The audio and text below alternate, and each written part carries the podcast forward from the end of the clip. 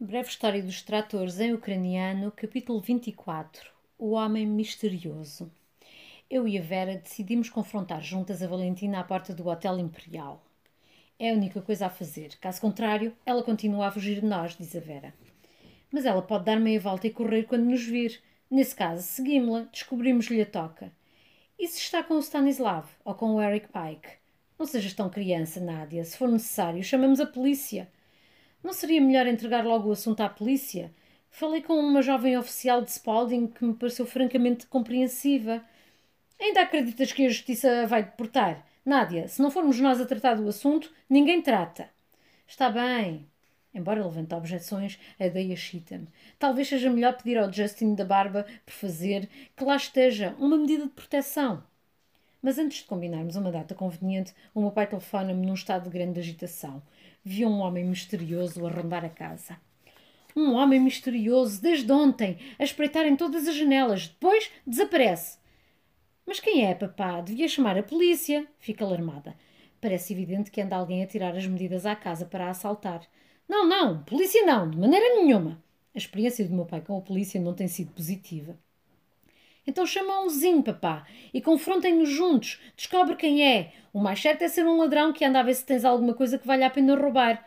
Não tem ar de ladrão. Meia idade, baixo, usa um fato castanho. Fico intrigada. Nós vamos aí no sábado. Até lá tranca as portas e as janelas. Chegamos por volta das três horas no sábado à tarde. Estamos a meados de outubro. O sol já vai baixo no céu e uma neblina de brejo cobre a paisagem com um manto úmido suspenso sobre os campos e pântanos chãos, saindo como um espectro de bueiros e cursos de água. As folhas começaram a mudar de cor. O jardim está submerso em fruta caída, maçãs e peras e ameixas, sobre a qual paira uma nuvem de pequenas moscas.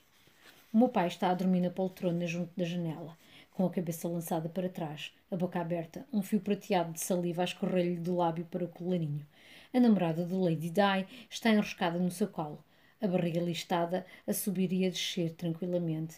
Para sobre a casa e o jardim um miasma de somnolência, como se uma feiticeira de conto de fadas tivesse lançado um feitiço e a pessoa adormecida estivesse à espera de ser acordada com um beijo. Olá, papá! Beijo-lhe a face macilenta e áspera. Ele acorda estremunhado e a gata salta para o chão, saudando-nos com um ronron e roçando-se nas nossas pernas. Olá, Nádia, Michael! Ainda bem que vieram! Estendo os braços para nos dar as boas-vindas. Como emagreceu! Tinha a esperança de que depois da partida da Valentina as coisas subitamente mudassem, que ele começasse a engordar e a limpar a casa e que tudo voltasse à normalidade. Mas nada mudou, exceto o facto de que agora um volumoso vazio com a forma de Valentina se lhe alojou no coração. Como estás, papá? Onde está esse homem misterioso? O homem misterioso desapareceu. Não o vejo desde ontem. Devo confessar que senti uma ponta de desilusão. A minha curiosidade tinha sido despertada. Mas ponho a chaleira ao lume e, enquanto ferve, vou até lá fora e começo a apanhar a fruta caída. Preocupa-me que o meu pai não tenha seguido o seu ritual anual de apanhar, guardar e descascar e toshibar. A negligência pessoal é um sinal de depressão. O Mike instala-se na outra cadeira confortável, em atitude de escuta. Então, Nicolai, como é que vai o livro? Ainda tem desse excelente vinho da meixa?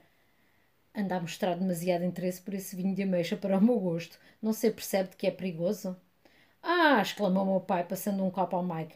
Agora está a chegar um tempo muito interessante na história dos tratores. Como disse o Lenin sobre a época capitalista, o mundo inteiro está unificado no mercado, com concentrações de capital a aumentar acentuadamente. Ora, em relação à engenharia dos tratores, as minhas ideias sobre o assunto são as seguintes. Nunca cheguei a descobrir quais eram as ideias dele, porque por esta altura já o Mike se rendeu ao vinho de ameixa e eu saí do alcance da voz. Estou a prestar tributo ao jardim da minha mãe. Entristece-me ver o caos que dois anos de negligência causaram. Todavia, é o caos da superabundância. Num solo tão rico, tudo o que ganha raiz medra. As ervas daninhas proliferam, as trepadeiras crescem descontroladamente, a relva está tão alta que é quase como um prado, a fruta caída decompõe-se produzindo fungos, curiosamente serapintados, os pássaros banqueteiam-se com vermes e moscas. Por baixo da corda da roupa, semi-oculto nas ervas altas, um pedaço de tecido brilhante chama-me a atenção. Inclino-me mais perto para examinar. É o sutiã de cetim verde, a cor agora quase desbotada. Uma bicha cadela assustada sai a correr de uma das enormes copas. Impulsivamente, pega nele e tenta ler o tamanho na etiqueta. Mas também esta se esbateu, desbotada por detergente pelo sol e pela chuva. Com esta relíquia esfarrapada nas mãos, acomete-me uma estranha sensação de perda. Sic transit gloria mundi. Não sei o que me arranca à minha contemplação, mas nesse momento capto um movimento, talvez uma figura fugaz na parte lateral da casa. Desaparece logo de seguida. Talvez não passasse de uma sombra acastanhada, ou talvez um vislumbre de alguém vestido de castanho. O homem misterioso! Mike, papá, venham depressa! Corro para o jardim da frente, ainda dominado pelos dois carros a enferrujar. A princípio, não parece estar aí ninguém. Depois, avista alguém muito quieto na sombra do lilás. É bastante baixo e atarracado, com cabelo castanho encaracolado. Está com um fato castanho. O seu aspecto é estranhamente familiar. Quem é o senhor? Que está aqui a fazer? Ele não responde nem se aproxima de mim. A sua imobilidade é bizarra. No entanto, não é assustador. Tem um rosto franco, atento. Avança dois passos. Que é que pretende? Por que é que persiste em vir aqui? Ele continua sem responder. Depois, lembro-me de onde já o vi. É o homem das fotografias que encontrei no quarto da Valentina. O homem com o braço em redor dos ombros dela. É um pouco mais velho do que o homem nas fotografias, mas é definitivamente ele. Por favor, diga alguma coisa, diga-me quem é. Silêncio. Nesse momento, o Mike e o meu pai aparecem à porta. O Mike está a esfregar os olhos, sonolento. O homem então avança e, estendendo a mão, pronuncia uma palavra. Dubov. Ah, Dubov! O meu pai precipita-se em frente, agarra-lhe nas duas mãos e solta uma torrente de extasiadas boas-vindas em ucraniano. Altamente estimado diretor do Politécnico de Ternópil, prestigiado académico ucraniano de primeira água, seja muito bem-vindo à minha modesta casa. Sim, é o inteligente marido da Valentina. Assim que consciencializo o facto, reconheço também a presença com o Stanislav, os anéis a castanhos, a constituição pequena e agora, quando ele sai da sombra, o sorriso com covinhas. Maevski, aclamado engenheiro de primeira ordem, tive a honra de ler a tua fascinante tese sobre a história dos tratores que me mandaste, diz ele em ucraniano, apertando e sacudindo das mãos do meu pai. Compreendo agora por que razão não respondeu às minhas perguntas. Não fala inglês. O meu pai apresenta-nos. Michael Lewis, o meu genro, distinto sindicalista e perita informático. A minha filha, Nadezda, é assistente social. Papá, como foste capaz? Enquanto tomamos chá e comemos bolachas fora de prazo que encontrei na despensa, descobrimos gradualmente a razão da visita do homem misterioso. É muito simples. Veio à procura da mulher e do filho para os levar para a Ucrânia. As cartas que tem recebido da Inglaterra têm-no deixado cada vez mais apreensivo. O Stanislav não está contente na escola, onde, segundo diz, os outros rapazes são preguiçosos, vivem obcecados com o sexo, vangloriam-se constantemente dos seus bens materiais e o nível académico é baixo. A Valentina também é infeliz. Descreveu o novo marido como um homem violento e paranoico, de quem pediu o divórcio. Embora agora que conheceu o respeitado e educado engenheiro, com quem já desfrutou uma estimulante correspondência sobre o tópico dos tratores, está em crer que ele possa ter exagerado um pouco, o que já não seria a primeira vez. Pode-se perdoar um certo exagero a uma mulher bonita, diz ele.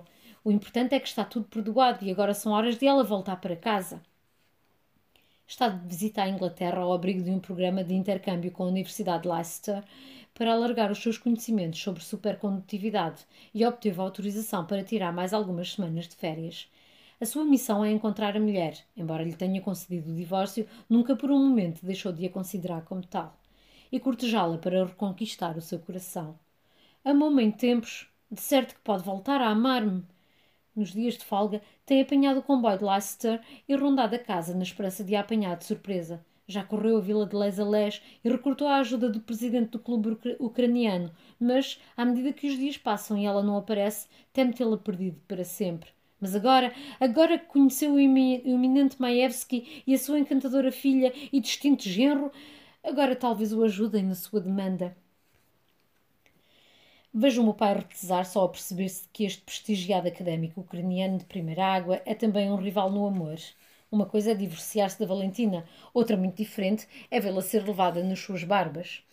E se tens de discutir com a Valentina? A minha impressão é que está absolutamente determinada a ficar na Inglaterra. Sim, para uma flor tão bela, o vento na Ucrânia sopra com muita força e frio neste momento, mas não será sempre assim. E onde há amor, há sempre calor suficiente para a alma humana medrar, diz o marido inteligente. Tretas, exclamo para a chávena de chá, mas consigo dar a ideia de que foi um espirro. Subsiste um problema, diz o meu pai. Desapareceram os dois, a Valentina e o Stanislav. Ninguém sabe onde estão. Ela até deixou aqui ficar dois carros. Eu sei onde eles estão, exclamo. Todos se voltam espantados para mim, incluído o Mike, que não compreende uma palavra do que se passa. O meu pai capta o meu olhar e chispa como que a dizer: Não te atrevas a dizer-lhe. No Hotel Imperial. Estão a viver no Hotel Imperial. Os pubs em Peterborough estão sempre à cunha aos sábados à tarde com pessoas que andam nas compras, feirantes e turistas. O Hotel Imperial está a transbordar. Alguns clientes habituais levaram as bebidas para a rua e estão concentrados no passeio à porta a falar de futebol. Estaciono no Ford Escort a alguns metros de distância. Decidimos que o Mike deve ir à frente fazer o reconhecimento. Há de passar despercebido na multidão. Está incumbido de procurar a Valentina ou o Stanislav, e se os vir de sair discretamente e alertar o Dubov, que passará então à sua investida de charme.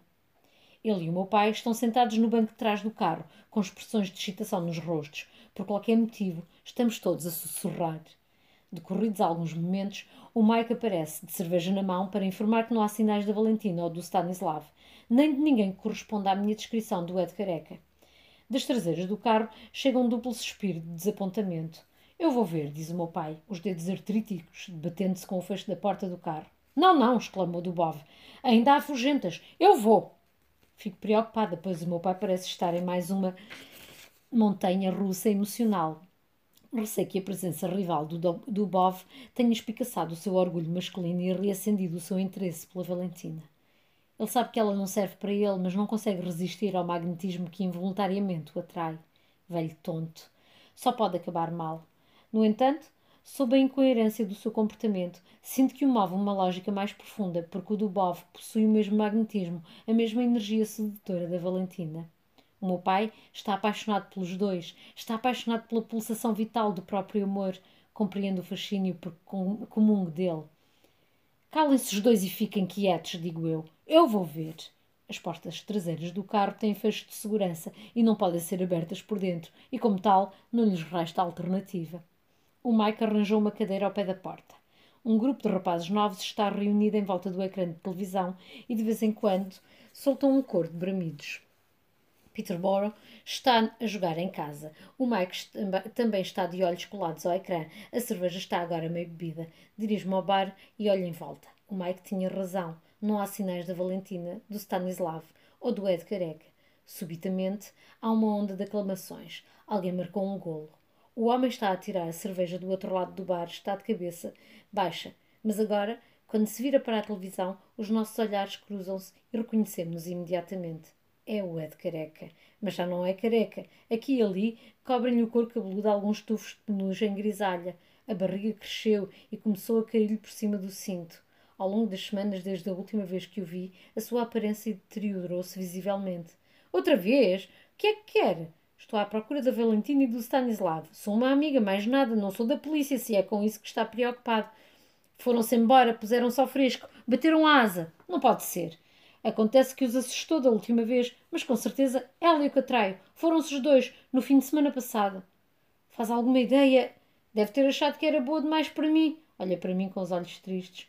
Quer dizer, não quer dizer nada. Vá, desampara a loja, sim? Tenho um papo para gerir e estou sozinho. Vira mais uma vez as costas e começa a juntar copos. Oh não! Foi-se embora! Os, am os amantes rivais emitem suspiros de consternação no banco de trás, instalando-se então no carro um silêncio taciturno que é quebrado, momentos depois por um longo e trêmulo suspiro. Vá, vá, Volódia Simeniovitch, murmurou meu pai em ucraniano, passando o braço pelo ombro do Vov. Ser um homem. Nunca tinha ouvido usar o patronímico. Agora ele e o Dubov começam a parecer os dois personagens cheios de garrapaz.